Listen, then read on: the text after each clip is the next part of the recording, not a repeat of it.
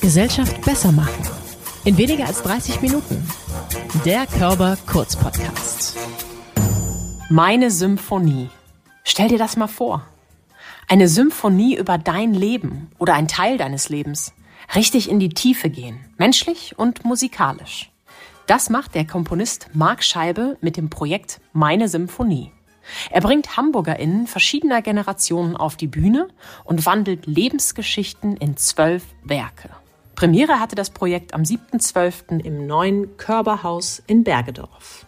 Was Marc Scheibe antreibt und wie seine Arbeit klingt, hören wir in dieser Folge Gesellschaft besser machen mit Marc Scheibe. Moin! Moin! Moin, Diana. Ich freue mich, dass du zu Gast bist, denn du machst bei uns in letzter Zeit ziemlich viele Töne, die meine Sinfonie ist ein Projekt für das Körperhaus, das vielleicht noch gar nicht alle kennen und noch längst nicht alle gehört haben, die es hören sollten. Erklär uns doch mal kurz, wie das Projekt entstanden ist und worum es überhaupt geht.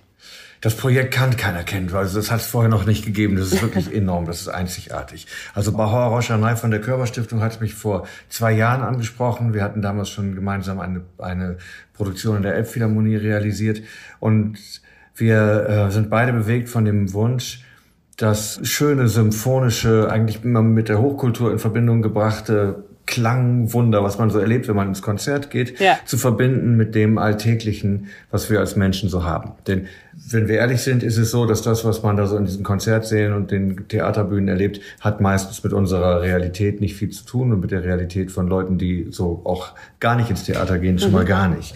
Und deswegen ist die Meine Symphonie so besonders, weil die Grundlage dessen, was da zu hören sein wird, sind die Erzählungen aus den Begegnungen mit Menschen aus Bergedorf und Umgebung.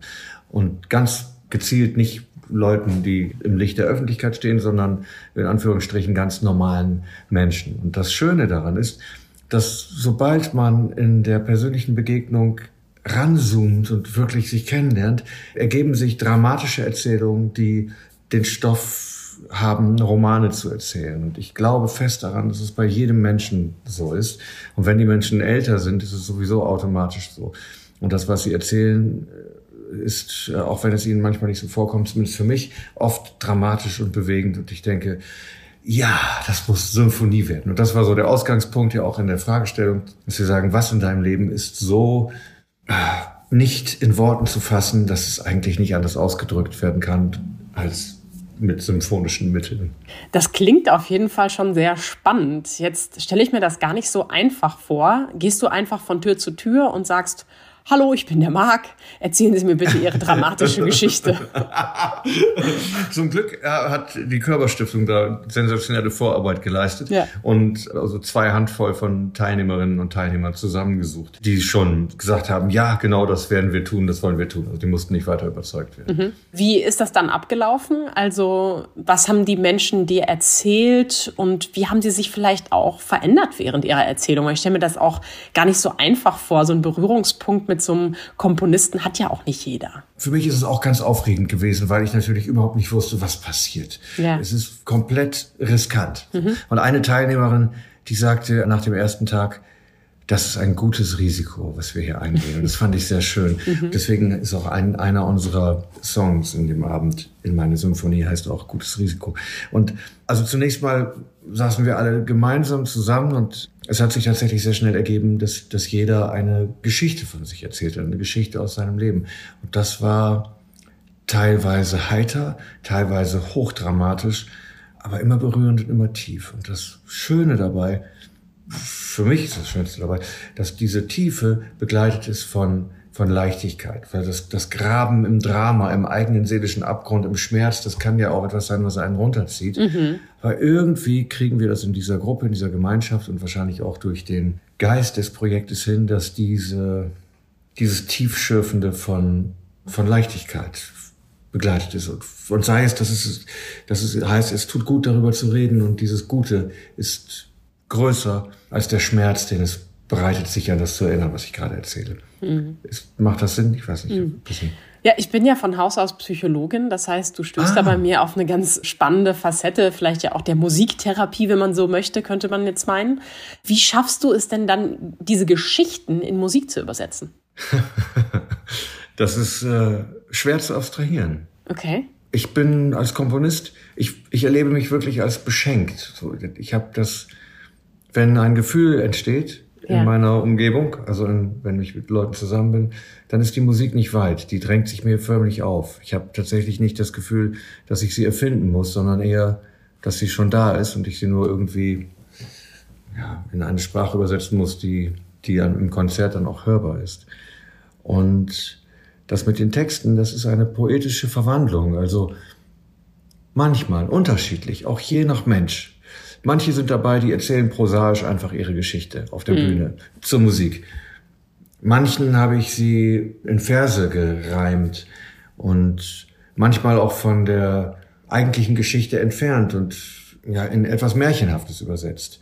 Manchmal ist von der Erzählung gar nicht viel konkret übrig geblieben, aber es ist eine, eine andere Geschichte dabei herausgekommen, die symbolisch für das steht, was es ursprünglich mal war. Und das klingt jetzt wahnsinnig abstrakt und wenig und wenig fleischlich, aber in Wirklichkeit ist es das Gegenteil. Und das Tolle ist, dass viele von den Leuten auch selbst auftreten. Ah. Einige singen, ja. obwohl das gar nicht ihre Profession ist, aber wir haben Wege gefunden, dass das sich so mit dem Orchester zusammenfügt, dass es fantastisch geht. Andere sprechen. Das hat dann sowas wie von einem Melodram, also ganz mhm. seltene Musikgattung. Und man darf ja nicht vergessen, dazu spielt ein Orchester. Und das ist das Tolle. Das heißt ja meine Symphonie und nicht mein Liederabend.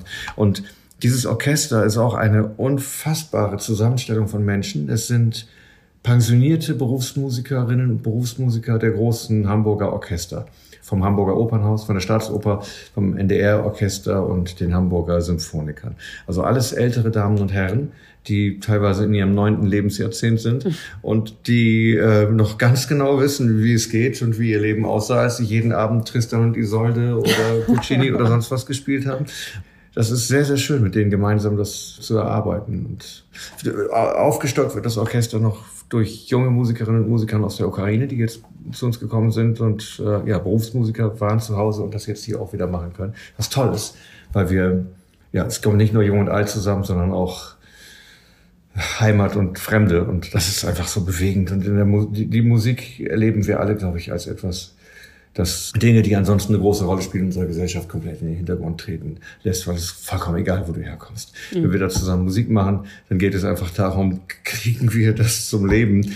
Schaffen wir es, dass das Raumschiff fliegt? Und das ist egal, mit welchen sprachlichen Mitteln. Ja. Wenn du sagst, da waren Menschen dabei aus dem achten und neunten Lebensjahrzehnt, dann werden sicherlich auch sehr viel jüngere Leute auf der Bühne gestanden haben. Und die Frage, die sich mir stellt, in Bergedorf sollen sich ja auch die Menschen begegnen der unterschiedlichen Generationen. Inwieweit ja. ist das etwas, was für die Arbeit auch bereichernd ist oder sein kann, dass die unterschiedlichen Lebensgehorten da aufeinandertreffen und zusammen was machen? Für mich ist das prinzipiell immer bereichernd, irgendwie alten Leuten zuzuhören, weil ich finde das fantastisch, Geschichten aus einer alten Zeit zu hören. Es gibt mir selber schon so, ich bin Mitte 50, also 54 und ich schaue zurück auch schon auf was und ich bin Sternzeichen Krebs, ich bin vergangenheitsfixiert und kann mich immer an alles gut erinnern und ich werde schon nostalgisch, wenn ich alte Derek-Folgen im Fernsehen sehe und die alten Wählscheibentelefone und so. Also jetzt spreche ich mit Leuten, da ist einer bei uns, Richard Neff ist 86 Jahre alt, das ist der mhm. älteste unserer Teilnehmer, der erzählt, die Grundlage seiner Erzählung sind seine ersten Erinnerungen an die Kindheit im Krieg und das Aufwachsen unter Bombenstürzen äh, und Sirenengeheul. Und das ist toll, dass wir die Gelegenheit haben, mitgenommen zu werden in, in so einer Erzählung und das dann auch das zu erleben. Das ist, das ist fantastisch. Aber du wolltest wissen, wie das mit den mit der anderen Seite auch ist, ne? Mit den wir haben nicht nur nicht nur die ganz alten Leute bei uns in der in der Gruppe, sondern es gibt auch ein paar 30-jährige, 40-jährige, 50-jährige und auch die haben natürlich was zu erzählen und mhm. die Intensität dessen, was sie bewegt, ist nicht minder heftig als bei den älteren Damen und Herren. Diese Menschen sind ja unterschiedliche Persönlichkeiten. Du hast jetzt schon ein Beispiel genannt. Wie schaffst du das denn in den zwölf Werken? so viele verschiedene Menschen und so viele verschiedene Gemütszustände auf einmal zusammenzubringen. Also dann ist es für mich schon gar nicht mehr meine Symphonie, sondern mein Leben, weil das so unterschiedlich und beweglich oder meine Leben sogar, weil die Lebenswelten ja wahrscheinlich doch sehr unterschiedlich sein werden. Ja, es ist tatsächlich unterschiedlich und natürlich ist es jetzt keine ähm, kein zusammenhängendes, durchgehendes Stück. Ich hatte das mal so überlegt, aber es hat sich doch irgendwie aufgedrängt, das voneinander zu separieren. Es gibt aber natürlich was Verbindendes und das Verbindende ist die, die, die gemeinsame Entscheidung, dass wir das alle sagen, wir machen auf. Mhm. Wir, wir geben etwas von uns preis. Es sind auch ein paar Leute abgesprungen, die unterschätzt haben, was das bedeutet. Mhm die auch nach ein paar Tagen erkannt haben, und das ist, ich, ich möchte nicht so weit, so tief reingehen die gesagt haben, ich möchte nicht in meiner Vergangenheit graben, im Schmerz, in meinem Familiendrama, in den Dingen, die symphonisch sind, weil die Symphonie, also symphonisch ist natürlich nie mittelmäßig, es ist nie das kleine Gefühl, es ist immer das große Gefühl. Und das große Gefühl, auch wenn es das reinste Glück ist, entsteht ja nie ohne den,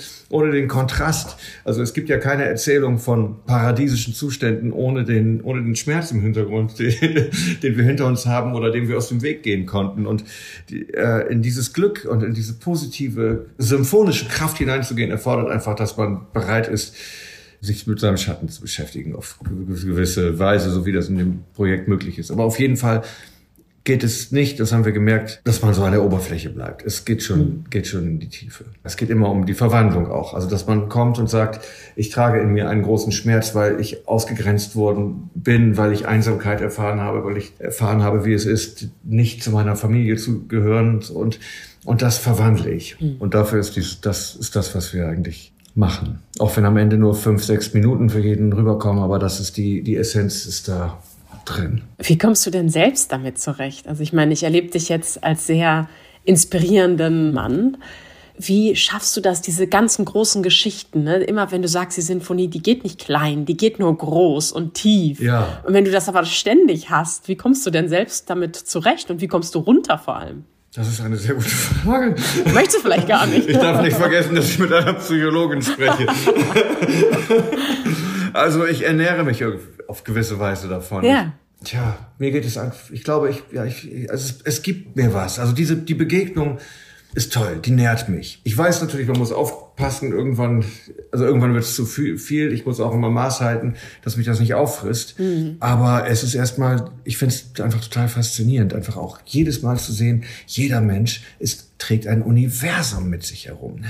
Und wenn man in einer großen Stadt lebt, wie, oder wie ich lebe in Berlin, dann, dann äh, ja, man geht, man trifft tau tausend Augenpaaren, schaut man mhm. jeden Tag ins Gesicht und man hat seine Vorurteile mit sich und man nimmt die, die anderen als normal war oder zugehörig zu einer anderen Welt und die sind alle gleich und ich bin ganz besonders und so. Und dann lernt man sie kennen und jeder Einzelne hat das Potenzial, mich umzuhauen, mich zu Tränen zu rühren, mich verliebt zu machen oder mich abzustoßen. Das ist einfach, also abzustoßen eigentlich nicht so sehr. Weil in dem Augenblick, wo, wo Seele sich offenbart, dann ist immer irgendwie eine Form von, von Liebe da, Verbindung. Hm. finde ich. Das rührt mich, das berührt mich, das macht mich macht mich glücklich, wenn Leute sich mir offenbaren oder so zeigen und etwas so Intimes mit mir teilen und das dann in einem Augenblick, der dem Verliebtsein ähnelt, eine Melodie vom Himmel fällt. Das ist einfach geil. Ja, also ich, da ist ja nichts Verwerfliches dran, auch aus psychologischer Sicht. Wenn es dir gut ja. tut, mach doch bitte mehr davon, um, um Himmels Willen. Ja, ja. Ich könnte mir nur einfach vorstellen, dass es mitunter auch extrem, vielleicht nicht nur berührend, sondern sogar belastend ist, weil einfach auch ja. Themen hochkommen, die natürlich nicht so ganz einfach zu verarbeiten sind. Das stimmt. Ich weiß von mir selber, ich habe in meiner Kindheit auch Sachen erlebt, die zu die zu viel waren, um sie als Kind irgendwie so wahrzunehmen. Suizid meines Vaters, als ich 17 war und so weiter. Schule nie richtig äh, angekommen und einsam und allein. Wer bin ich? Was soll ich hier und so? Und das fiel mir schon immer schwer, irgendwie meine eigene Geschichte ins Zentrum von so etwas zu stellen. Ich glaube, ich mache das auch stellvertretend für mich selbst mit den anderen. Das ist wahrscheinlich wahrscheinlich die ganze Wahrheit. Das klingt ein bisschen wie so eine Katharsis stellvertretend, ne? du, durch, durch, durch die anderen. ja, also es ist ein bisschen, so der Nebeneffekt dieser Beschäftigung ist eigentlich, dass es für mich auch heilend ist.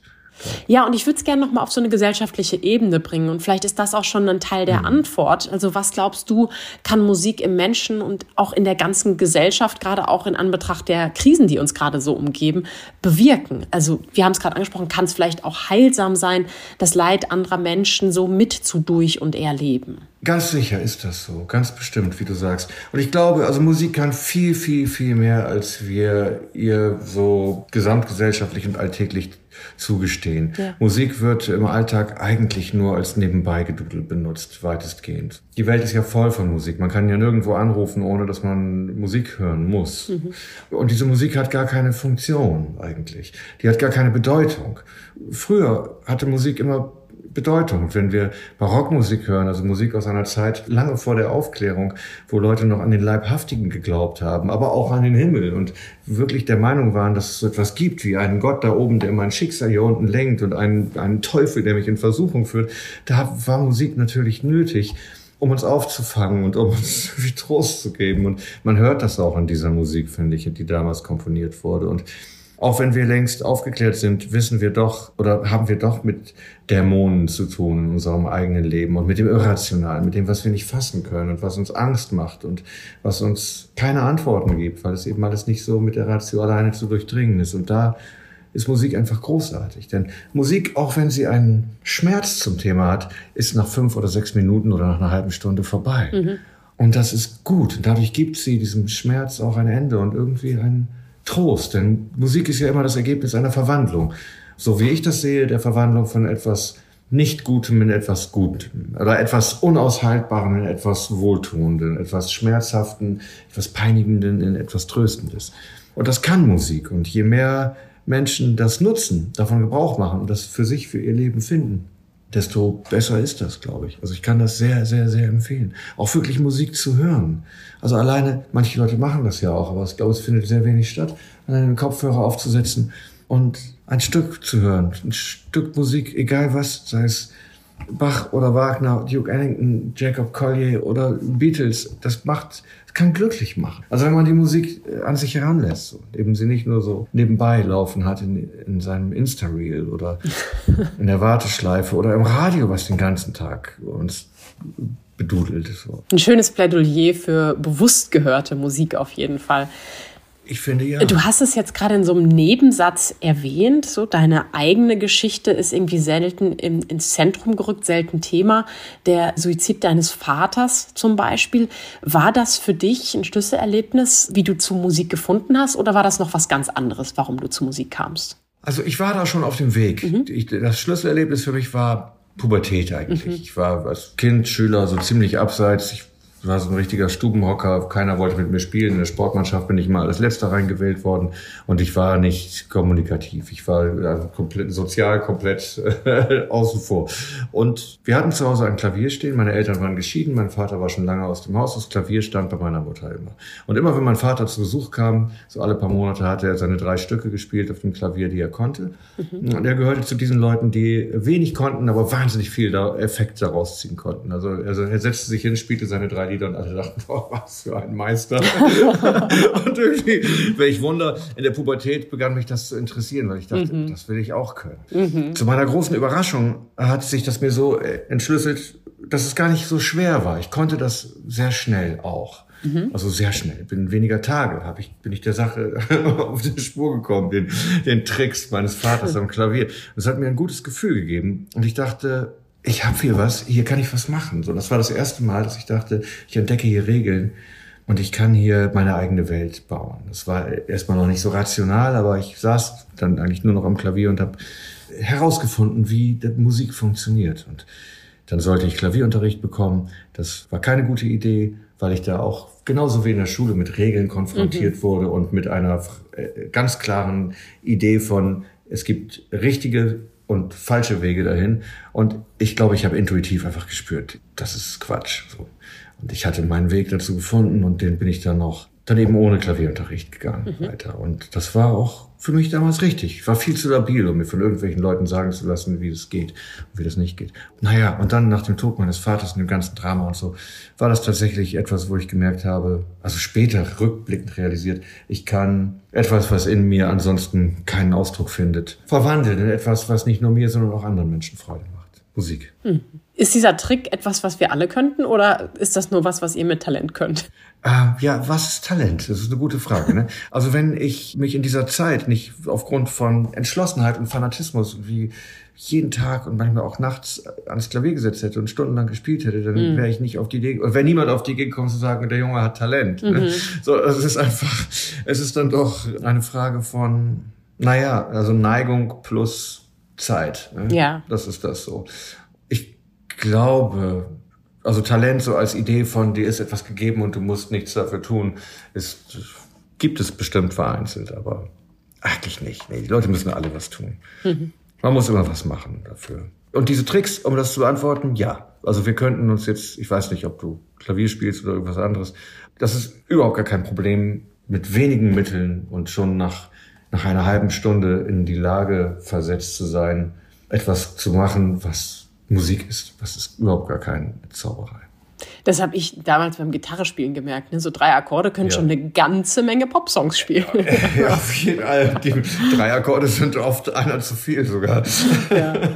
Magst du mit mir noch mal ein Beispiel teilen, wie du so ganz konkret eine Melodie entwickelst? Ja, also möchtest du die, die Magie der, des Augenblickes in eine Melodie verwandelt, verwandelt wissen. Mhm. Ja? Ja, wenn du das kannst. Ja, ich glaube, Was ich glaube. zusammen. Das machen wir zusammen. So, okay. Also ich, für diese Melodie brauche ich natürlich ein bisschen was von, von dir. Also wie du dich, wie du dich fühlst mhm. oder was, was verwandelt werden könnte in dieser, in diesem Augenblick. Möchten wir was Fröhliches oder möchten wir ja was Trauriges haben? Mhm. Ich schlage vor, nicht so sehr aufs Ergebnis fixiert zu sein, sondern einfach nur auf den Prozess der, der Verwandlung. Also was ist da? Was ist das Material, das Musik werden kann? Es ist natürlich schwierig, etwas zu durchdenken, wenn ich gerade irgendwie ein paar Tage flach gelegen habe. Warum hast du, also wegen, wegen Infekt? Ich bin sportlich aktiv gewesen und war wahrscheinlich mit dem Immunsystem down. Ah, ja, ja, ja. Und jetzt bist du aber wieder, jetzt erwachst du wieder so allmählich, oder? Jetzt geht's langsam wieder voran. Wenn ich so positive Energie wie deine bekomme, dann ist das ja. Oh, so charmant. also, ich, ich empfange, das klingt jetzt ein bisschen nach Astro TV, ich empfange, ich empfange Energie, ich empfange spirituelle Energien. Aber tatsächlich, ja, ich, ich höre etwas enorm zugewandtes, Positives und Konstruktives so im, im Gespräch mit dir. Und ich würde deswegen wahrscheinlich auch in so eine Richtung gehen. Gleichzeitig ist da, ist es, also du bist, du wirkst auf mich, oder was ich so kriege, ist es jetzt nicht so, nicht so chaotisch, nicht so wüst. Es gibt ja auch Leute, die sind ich weiß nicht, ob das zu laut ist hier. Irgendwie, du hast sowas, also du, ich will dir auch nichts zuschreiben, was du nicht hast, aber was rede ich, aber sowas,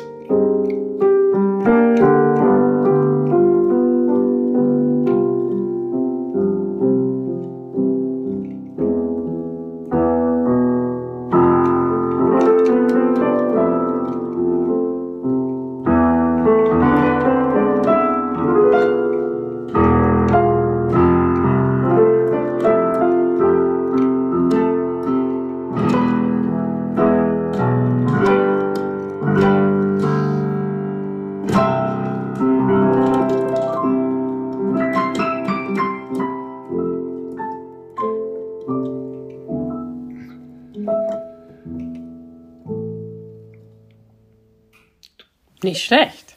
Kannst du das damit, kam da jetzt kannst raus. du dich da wiederfinden? Ja, also ich glaube vor allem auch, dass es etwas ist, was nach außen von mir sehr doll gespiegelt wird. Ich fand es sehr kraftvoll, sehr druckvoll auch. Ja, es war sehr kraftvoll. Ne? Ja. Und es hatte sowas Gefühl. Und gleichzeitig ist da aber auch so eine Zurückhaltung drin. Ja. Also so eines, ich habe wahnsinnig viel Energie, aber ich weiß auch ganz genau, wie ich sie, wie ich sie dosiere. und ich lasse nicht alles gleich auf einmal raus und so. Also das, ich weiß nicht, das ist ja auch so der Kopf ist bei mir zumindest viel zu langsam, um das alles irgendwie so in, äh, zu kanalisieren, was da jetzt gerade da war, was ich erlebt habe.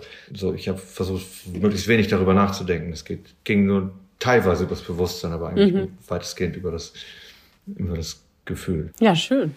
Und jetzt würdest du sozusagen, es ist ja jetzt der erste Kontakt, jetzt würdest du tiefer ins Gespräch gehen und äh, ihr würdet sozusagen oder du würdest mit mir das Ganze verfeinern, entwickeln und austüfteln und ich würde dann auch noch dazu sprechen, singen, wie auch immer performen. Richtig? Äh, wenn dir das liegt, dann würdest mhm. du das tun. Wenn dir das nicht so liegt, aber, du, aber wir trotzdem finden, dass Worte nötig sind, die klingen, dann hätten wir noch unser ukrainisches Gesangsquartett. ist ah. nicht alles, also drei von ihnen sind Ukrainer, zwei Damen, ein Herr und dann ist noch ein ein junger Mann, fantastischer Tenor, der nicht aus der Ukraine kommt. Und äh, die übernehmen auch viele musikalische Erzählungen im Laufe des Abends. Mhm. Fantastische Sänger, ich bin ganz begeistert. Du machst auf jeden Fall schon sehr viel Lust auf meine Sinfonie, die ja dann auch am 7. schon bei uns im Körperhaus, im Körpersaal zu hören sein wird und natürlich auch darüber hinaus. Du hast ja schon mal vorher auch so ein Projekt in Bremen gemacht. Das war so ja. ähnlich. Magst du mal sagen, wie sich die beiden unterscheiden und was sich vielleicht bei dir auch entwickelt hat seit dem Bremener Projekt? Also die Melodie des Lebens ist ein Projekt, was ich 2007 für die Deutsche Kammerphilharmonie erfunden habe, die damals ihr, ihr Domizil in einer Schule in einem sogenannten Brennpunktbezirk in Bremen bezogen habe 2007. Und da war der Wunsch da, dass eine dauerhafte Kooperation zwischen Schule und Orchester stattfindet. Und zu meiner Freude haben die mich gefragt, ob ich da etwas entwickelt. Und was, was ich entwickle, ist tatsächlich verwandt zu dem, mhm. weil ich auch da dachte, ich möchte etwas anderes machen als das, was man von Jugendlichen so im Fernsehen bekommt, die dann bei vorgeführt werden in irgendwelchen Gesangsformaten und dann kommen da vermeintliche Experten, die dann beurteilen, was sie da tun. Und das, was ich mache, ist von vornherein beurteilungsfrei. Und auch da geht es, ist es eigentlich ähnlich, dass wir sagen, komm her, erzähl deine Geschichte, lass uns was machen, wir gehen auf die Bühne. Einzige Bedingung ist, du machst, lässt einfach die Hosen runter. Das heißt, ja. du stellst dich dahin und du zeigst, wer du bist. Und erstaunlicherweise ist das bei diesen Jugendlichen so, dass manche von ihnen, das mag an dem Brennpunktbezirk liegen und daran, dass sie äh, Gegenwind haben in der Schule, von zu Hause und sonst wo, zum ersten Mal die Erfahrung machen, ich mache hier etwas, und ich bekomme Applaus dafür. Das hat nicht damit, damit zu tun, dass ich etwas richtig mache, so wie die anderen es wollen, sondern dass ich so bin, wie ich bin. Und das ist, ähm, also wenn das passiert, das ist eine immense Berührung und eine Energie in dem Raum, das kann man sich nicht vorstellen. Also wir haben jedes Mal 500 Leute mit Standing Ovations am Ende, glückliche junge Menschen auf der Bühne, ein glückliches Orchester und ein total bewegtes Publikum und mehrere Liter Tränenflüssigkeit, die wir dann da wegwischen. Ja, du arbeitest ja auch regelmäßig mit jungen, dynamischen und auch eben angesehenen Orchestern zusammen, wie Deutsche Kammerphilharmonie Bremen. Die sind jetzt natürlich deutlich jünger als die Semester, die wir so geboten haben mit den zwischen 70 und 90-Jährigen. Wenn du vielleicht noch mal darauf eingehen kannst, was da so deine Unterschiede waren. Du hast am Anfang schon ein bisschen darüber gesprochen, aber was würdest du sagen, ist der Hauptunterschied zwischen diesen hm. sehr unterschiedlichen Generationen? Das ist ganz interessant. Also zum einen bei der Deutschen Kammerphilharmonie beobachte ich ein enormes Tempo, wie die zusammen Klang finden. Das liegt mhm. einfach daran, weil sie ständig auf Tour sind in der Welt, sind spielen in den größten Konzertsälen der Welt und sie sind einfach gewohnt, zack, gemeinsam, gemeinsam Flow zu finden. Und das ist teilweise wirklich magisch, wenn man merkt, da sind gar nicht mal so viele Musiker, es sind dann manchmal vielleicht einfach nur 25 oder 30 und nicht 100 wie in so einem symphonischen Orchester bei Wagner oder Strauss oder Bruckner. Und die schaffen es aber irgendwie, ihre Energien, ihren Klang miteinander zu multiplizieren und nicht einfach nur aufeinander aufzuschichten. Das ist bei denen toll.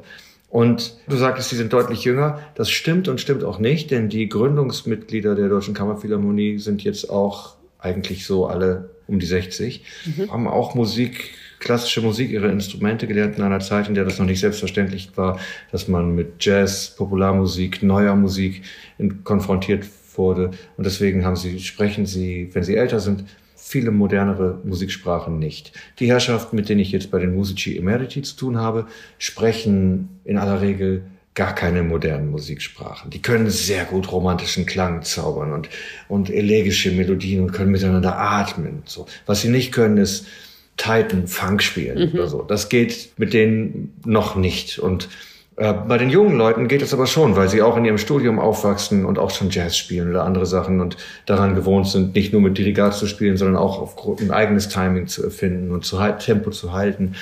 Also da entwickelt sich einfach sehr viel und die Musiker werden immer besser und immer immer vielfältiger in ihren Möglichkeiten. Mhm. Was aber schön ist und besonders schön bei diesen älteren Herrschaften ist, auch wenn sie Geige spielen oder Cello, man hört, Sie tragen einen Ton aus einer anderen Zeit in diese Welt.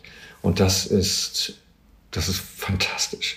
Und wenn man sieht, wie, wie, man muss es hören, man muss es erleben. Man muss es wirklich erleben am 7. Dezember und ich, ich schwöre, es geht tief. Es geht ab. Es ist das ganze Leben. Es ist wirklich, es umarmt dich und es gibt keine Distanz bei dem, was wir da machen. Meine Sinfonie von und mit Marc Scheibe. Ganz herzlichen Dank für die Einblicke. Du machst das Ganze natürlich nicht alleine. Es sind zwölf Werke mit völlig unterschiedlichen Persönlichkeiten und einem ganz besonderen Orchester, wie wir hier gerade gehört haben. Und einem Gesangsquartett. Und einem Gesangsquartett, was wir auch noch gehört haben aus der Ukraine. Meine Güte, da machen so viele Menschen mit. Es lohnt sich, da reinzuhören am 7. Dezember und natürlich auch darüber hinaus. Ganz herzlichen Dank, dass du uns schon mal kleine Einblicke in dieses Projekt und deine Arbeit gegeben hast. Marc Scheibe. Mit der größten Freude, liebe Diana. Danke für das schöne Gespräch.